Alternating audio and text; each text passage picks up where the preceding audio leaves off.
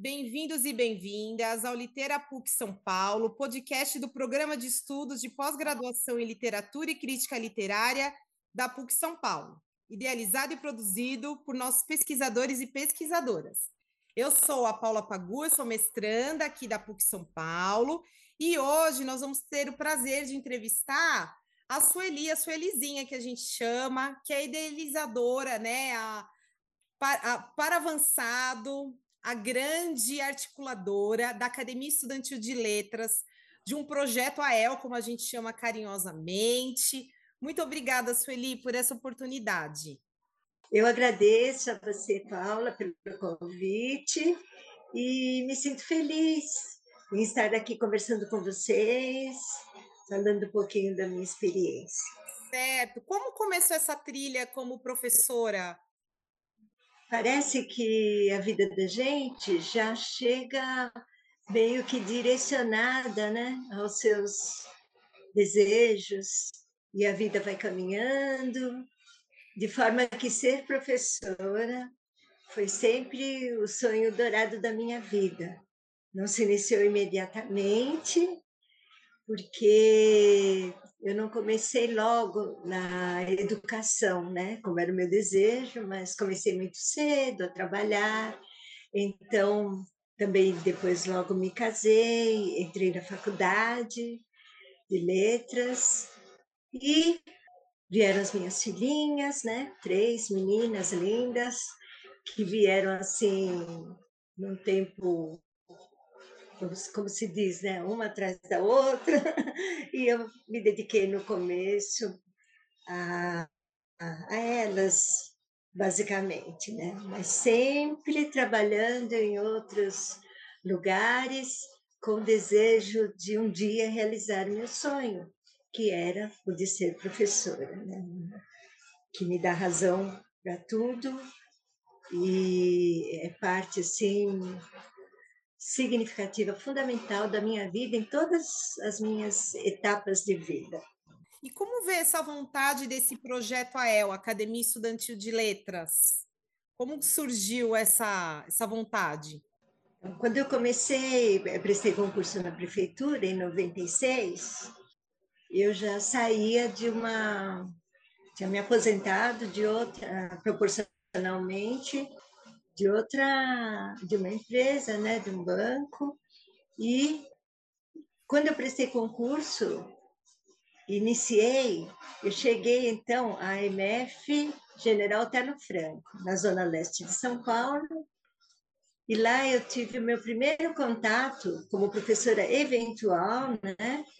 Então eu mesmo então era professora eventual e concursada já para o cargo de professora adjunta, né, que tinha antigamente, da rede municipal de educação de São Paulo. Então, eu entrava sempre que algum professor faltasse, mesmo não sendo de língua portuguesa, eu preenchia aquele momento da falta dos professores em todas as salas, na MF General Telo Franco. Lá, mesmo assim, eu estava muito feliz, né?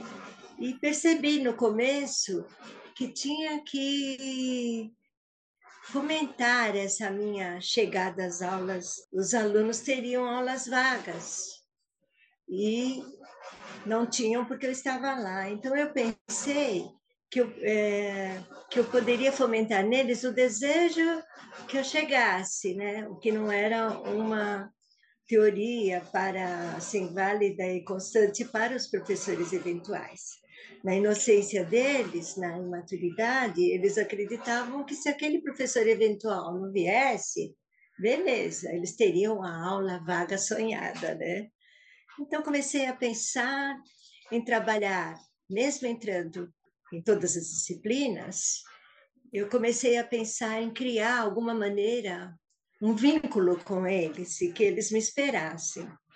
Então, como não poderia deixar de ser, né, apaixonada por literatura, poesia, professora de língua portuguesa, eu criei um caderno bem simpático, bem original e bem particularizado para cada um, que era o caderninho da poesia.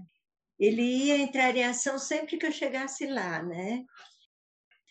Então, para ser uma boa professora, como eu queria, e realizar o meu sonho, eu teria que aplicar essa parte né, literária, tudo, onde eu chegasse e onde eu estivesse. E foi muito bom, porque é, esse caderninho ficava sempre no material deles. Todos os dias estava lá, porque eles não sabiam quando eu ia entrar. Então, começou a ter uma procura. Isso eu estou falando nos meus três primeiros anos, na MF General Otelo Franco, né? E eu entrava na, nas salas e eles me esperavam. Aliás, foi um tempo desses três anos, porque depois eu fui chamada mesmo como professora adjunta, né? Que era uma espécie uh, titular, mas uh, com algumas especificidades na época do cargo, né? Bem, comecei a ver que eles me esperavam já e perguntavam nos corredores queria ver quem tinha faltado, para ver se havia a possibilidade de eu entrar, né? O fato de eles me esperarem, porque não sabiam quando eu estaria lá, e com o caderninho, professora, já você vai entrar? Faltou professor de tal matéria. Falava, ah, então eu vou, e ficava, né? Bom, esse caderninho tem um significado, poucas vezes eu falei dele, né? Foi uma fase bem passageira. Depois, como professora de língua portuguesa, bom, já era né, de língua portuguesa, concursada e tudo, eu uh, comecei a pensar que eu poderia concorrer a um, um, outro, a um outro cargo que seria titular, né? Porque o professor adjunto, ele não parava muitas vezes numa escola, ele te, procurava outras escolas, era muito cansativo desgastante até. Você poderia ir dar aulas em uma escola que ficava bem longe, né, da sua casa, tudo mais. Então, e eu queria ter, na verdade, uma escola que fosse minha, né? Porque eu fiquei imaginando assim, né? Posso ir para outra, mas já vou estar fazendo um trabalho mais sólido. Só que o Otelo foi a minha escola, nunca me esqueço, né? O Telo foi a minha escola, assim, a primeira, né? Foi lá que eu aprendi tudo. É, foi lá que eu me senti, desde o primeiro momento, professora, mesmo sem nunca ter entrado numa sala de aula, né? E foi lá que eu criei os primeiros vínculos com os alunos, que eu conservo até hoje. E depois disso, cheguei à MF Padre Antônio Vieira também Zona Leste de São Paulo. E lá, como professora titular de língua portuguesa, já com a experiência que eu trazia do Telo, né, o aprendizado que eu recebi lá, aí foi muito bom. Mas quando eu cheguei, assim, isso já tinha acontecido lá no Telo, né, eu percebi que não era tão fácil assim como eu imaginava, né? Imaginei que é, todo professor né, sonha que ele vai receber salas de aula motivadas, querem aprender, querem estudar. Você vai chegar também com a melhor intenção do mundo e não tem como não conseguir, porque você vai chegar repleta de ideal, de sonho tudo mais. O que eu encontrei muitas vezes, né, nesse começo, eram professores na sala de dos professores, né, conversando, de, desanimados já, sabe? E eu via neles uma juventude que eu, eh, em muitos deles, né, ou alguns deles, porque alguns estavam também, eu estava nessa época com 40 anos. Eu começava, né, a minha carreira de professora nessa fase da minha vida. E eu e eles já se mostravam não com o mesmo brilho nos olhos que eu, sabe? E eu pensava, poxa, essa juventude está saindo da faculdade agora, né? É, muitos. E esses professores que já estão há mais tempo, também, alguns estavam desanimados com a profissão. Professores excelentes, né? muito capacitados, mas que, diante de uma situação difícil, obviamente perdiam um pouco desse entusiasmo que eu estava tendo, porque era novata, chegando, e eu escutava isso dos professores: e você vai ver, tudo isso passa, não tem jeito não, sabe? E eu apaixonada pela escola pública, sempre estudei na escola pública na minha vida toda, né? Aí eu queria ser professora da escola pública. Eu pensava, não é possível isso, não é possível. E fui fazendo com os meus primeiros alunos, né, da MF Padre Antônio Vieira, assim, essa levando, né, para eles na minha disciplina, que dentro da de língua portuguesa, de tudo que a gente faz, as modalidades, né? tudo que você vai passar para eles, seja ortografia, grama, gramática, ortografia também, e a, dentro da gramática, e até uh, função sintática, coisas assim da gramática, que eu também sempre fui apaixonada, né? A literatura nem se fala, então a literatura, contar histórias desde criança e que não estava diferente nessa fase da minha vida também. E que provavelmente também não seria diferente para eles. Então, esses alunos, eu fui uh, pensando, era difícil muitas vezes, porque na sala de aula não tinha essa receptividade de todos que seria impossível, né? Seria um sonho naquele momento uh, um pouco você desejar demais, né? Mas eu, muito egoísta, não queria algum, alguns, eu queria todos comigo, sabe? Então, senti a necessidade de, às vezes, retroceder um pouco naquele meu afã de conseguir logo, ter calma a construir e consolidar algo mais forte como eu desejava. E eu, consultando a mim mesma, sabia muito bem que teria de ser pela literatura, porque era ali que eu me sentia.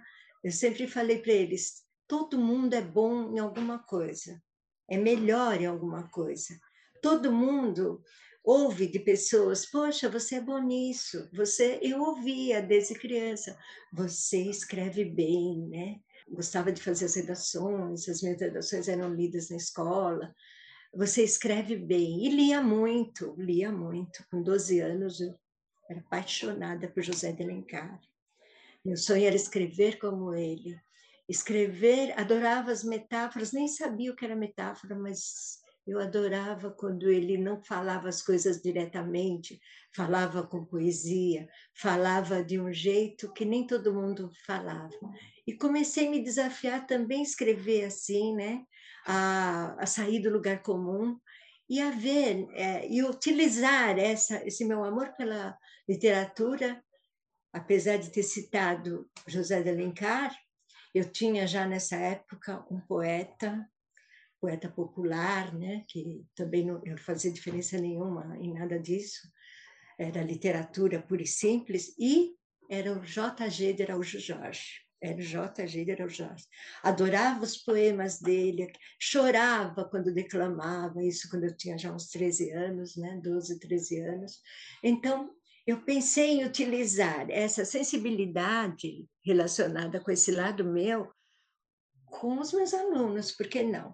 Aí eu queria que todos eles, em determinado momento, parassem para sentir. Então, não me interessava, por exemplo, naquela época era meio era costumeiro até, sabe?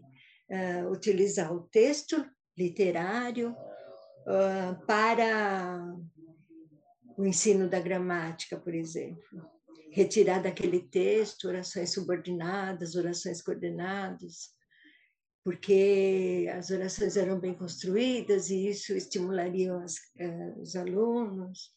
Usar a poesia também, ou entrar naquela análise, naquela análise de o que o autor quis dizer, onde está, onde você vê no texto, seja um texto narrativo, uh, os textos que compunham o, livro didático, né, em sua maior parte, uh, onde que estava ali um exemplo de, de tudo, até para ensinar uh, bons costumes, ética, tudo que se pode imaginar pelo texto, trazido pelo texto. Eu pensava em como eu poderia provocar emoções com a leitura. Isso era o meu, vamos dizer, era o meu o que eu via em frente, né? Eu lembro que eu fazia umas perguntinhas assim, a cada dois meses eles liam um livro que eu indicava, que a gente buscava na sala de leitura, e eu falava, ou eu levava, né, os meus queridinhos, um deles era o Pequeno Príncipe, e eu levava para eles e ficava pensando que emoções traria para eles e se eles seriam capazes de falar sobre essas emoções. Então, eu lembro que uma pergunta corriqueira minha era assim: Onde você estava quando leu o livro? Você lembra o que estava acontecendo? Chovia quando você estava lendo? Você ouvia algum barulho? Tinha alguma música de fundo? O que acontecia quando esse trecho tocou você? Era isso que eles respondiam nos meus questionários, sabe? Uh, foi bom sentir isso? Ler para você uh, significou algo a mais? Deu vontade de ler outro livro? O assunto foi bom? Essas eram as perguntas que eu fazia para eles. Bem, comecei então a dar um passo além, né? Quando eu levei os meus preferidos. Aí eu escolhi a poesia narrativa. Até hoje, né? Sou apaixonada pela poesia narrativa. Porque você contar histórias em versos, né? Você pode contar histórias de várias maneiras, mas você também pode contar em versos. E já que a poesia estava dentro de mim desde cedo, já escrevia muitas poesias, né? Na fase da adolescência, muitos professores me incentivavam a escrever em versos. Quando eu descobri que a poesia narrativa também foi outro passinho que eu dei. E tudo isso sem saber eu estava montando o que hoje é a El.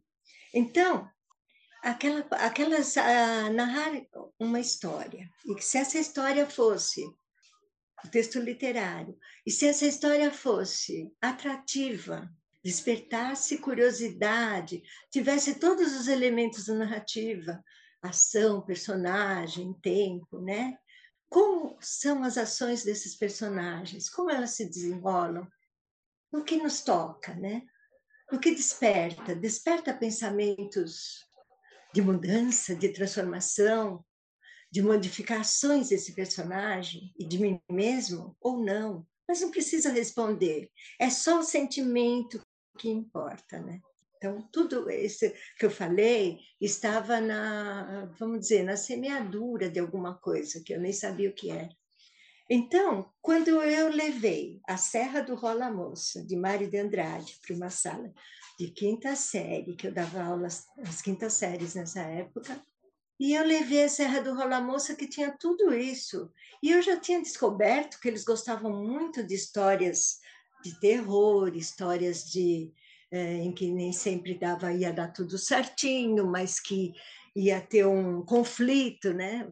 um conflito na narrativa, e que se fosse trágico aquilo, melhor ainda na cabecinha dessas crianças, né? bem pequenas ainda, com 10, 11 anos, né? melhor ainda. Então, Serra do Rola Moça tinha tudo isso. Tinha amor, né? sentimento do amor, tinha um casamento realizado do outro lado da serra, que os noivos transpuseram obstáculos para chegar lá. Teve o casamento e teve a volta trágica, onde a noiva cai no despenhadeiro, o noivo se joga de tanto amor. E foi assim que a Serra do Rola Moça, Rola Moça se chamou. Então eu fui com, eh, preparando primeiro essa poesia do jeito que vou falar, essa palavra também para ela. Quando der o fechamento, vocês vão ver que está tudo ligado. O lúdico, né? O lúdico, não é o inesperado, é o lúdico, é uma ação, é, uma, é um desejo seu que tem que ser seu antes de ser de alguém, né? Tem que ser porque você só consegue defender com entusiasmo aquilo que você acredita, naquilo que você deposita toda a sua força, todo o seu ser. Então, cada um foca nesse seu, vamos dizer, nessa sua desinvocação, mas eu nem sei se é vocação. Se você pensar que vocar é chamar, no latim, chamar é um chamamento, como se você tivesse um chamamento e que pode dar certo ali onde você, como eu falei, é, é bom, não no sentido de se exaltar a si mesmo, mas naquilo que você acha que dá, você consegue, talvez é, incentivar, motivar pessoas, né? Porque você acredita. Então, levando essa poesia para uma sala de aula mais danadinha que eu tinha na época, e aí eu estava assim como que fora do mundo, falando da declamando uma poesia que eu já conhecia decorada, mas que eu preparei por mais de dois meses para sair além do que eu costumava fazer. E aí tocou, tocou as crianças. Tocou de uma maneira tão assim forte que mesmo aqueles que não numa última aula, imagina, as duas últimas aulas de língua portuguesa, já não estariam com o seu sua cabeça atenta para essas coisas, está muito mais querendo ir embora, ia dar o sinal e todo mundo ia embora, aquela rotina, estavam sentados ouvindo e admirados. Começou assim. Aí eu, eu, comecei com essa prática de levar cada dois meses assim, não dá para contar tudo aqui agora, mas foi um processo de encantamento, que também é uma palavra forte na El, né?